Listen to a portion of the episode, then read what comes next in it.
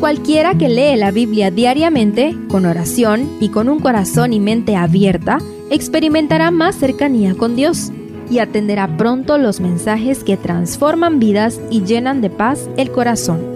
Únete en la lectura de la Biblia en Reavivados por su palabra.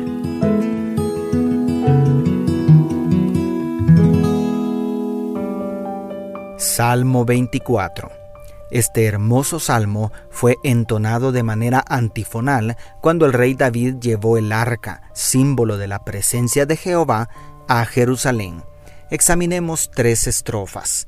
Primero, la grandeza de Jehová.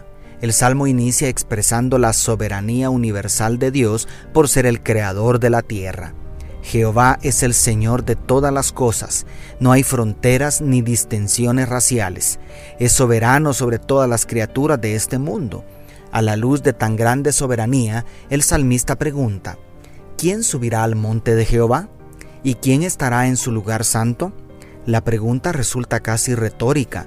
¿Quién será digno de estar en la presencia del Creador, amo y Señor del universo? ¿Cuántas veces nos hemos preguntado sinceramente lo mismo? Segundo, el carácter de sus adoradores. A pesar de la solemnidad de la pregunta del versículo 3, no se deja sin respuesta. El verso 4 responde adecuadamente con cuatro características. El limpio de manos y puro de corazón el que no ha elevado su alma a cosas vanas ni ha jurado con engaño. De manera poética se describe el carácter del justo no solamente por sus acciones, sino por la pureza de su corazón y la lealtad al Dios verdadero. La fraseología hebrea alude a la idolatría como algo que impide al ser humano acercarse a Dios. Luego, el verso 5 habla de la bendición que Jehová derrama sobre aquel que es limpio de corazón.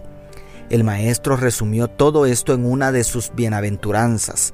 Después de contemplar la grandeza de Dios en los primeros versículos, ¿cómo no desear la pureza de corazón para disfrutar de la presencia de Dios? ¿Cómo no anhelar un día llegar hasta su majestuoso trono? Tercero, entrada triunfal.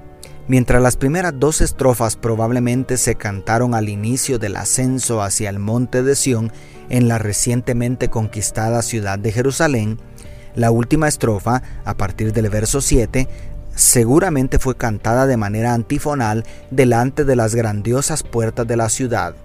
Dos veces se repite el canto. Alzad puertas vuestras cabezas, alzaos vosotras puertas eternas, y entrará el Rey de Gloria.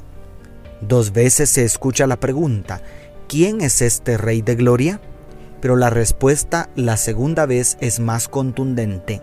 Es Jehová de los ejércitos, es el Rey de Gloria, como dice la última parte del verso 10. Es difícil imaginar la alegría del momento y la solemnidad de aquella ceremonia. Dichosos los que presenciaron aquella gloriosa escena cuando el arca del pacto fue introducida en el lugar especial escogido por Dios como su santa morada. ¿Cómo te hubieras sentido si hubieras estado ahí? Y cuarto, el canto celestial.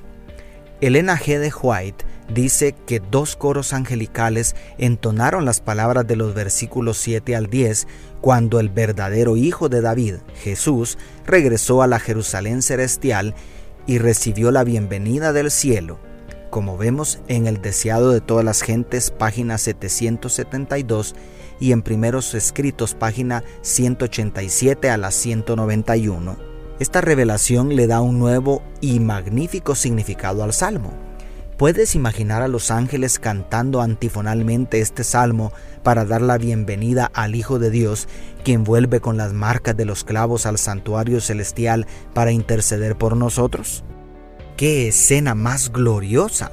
Nuestro abogado, garante y representante es el único digno de entrar a la santísima presencia de Jehová.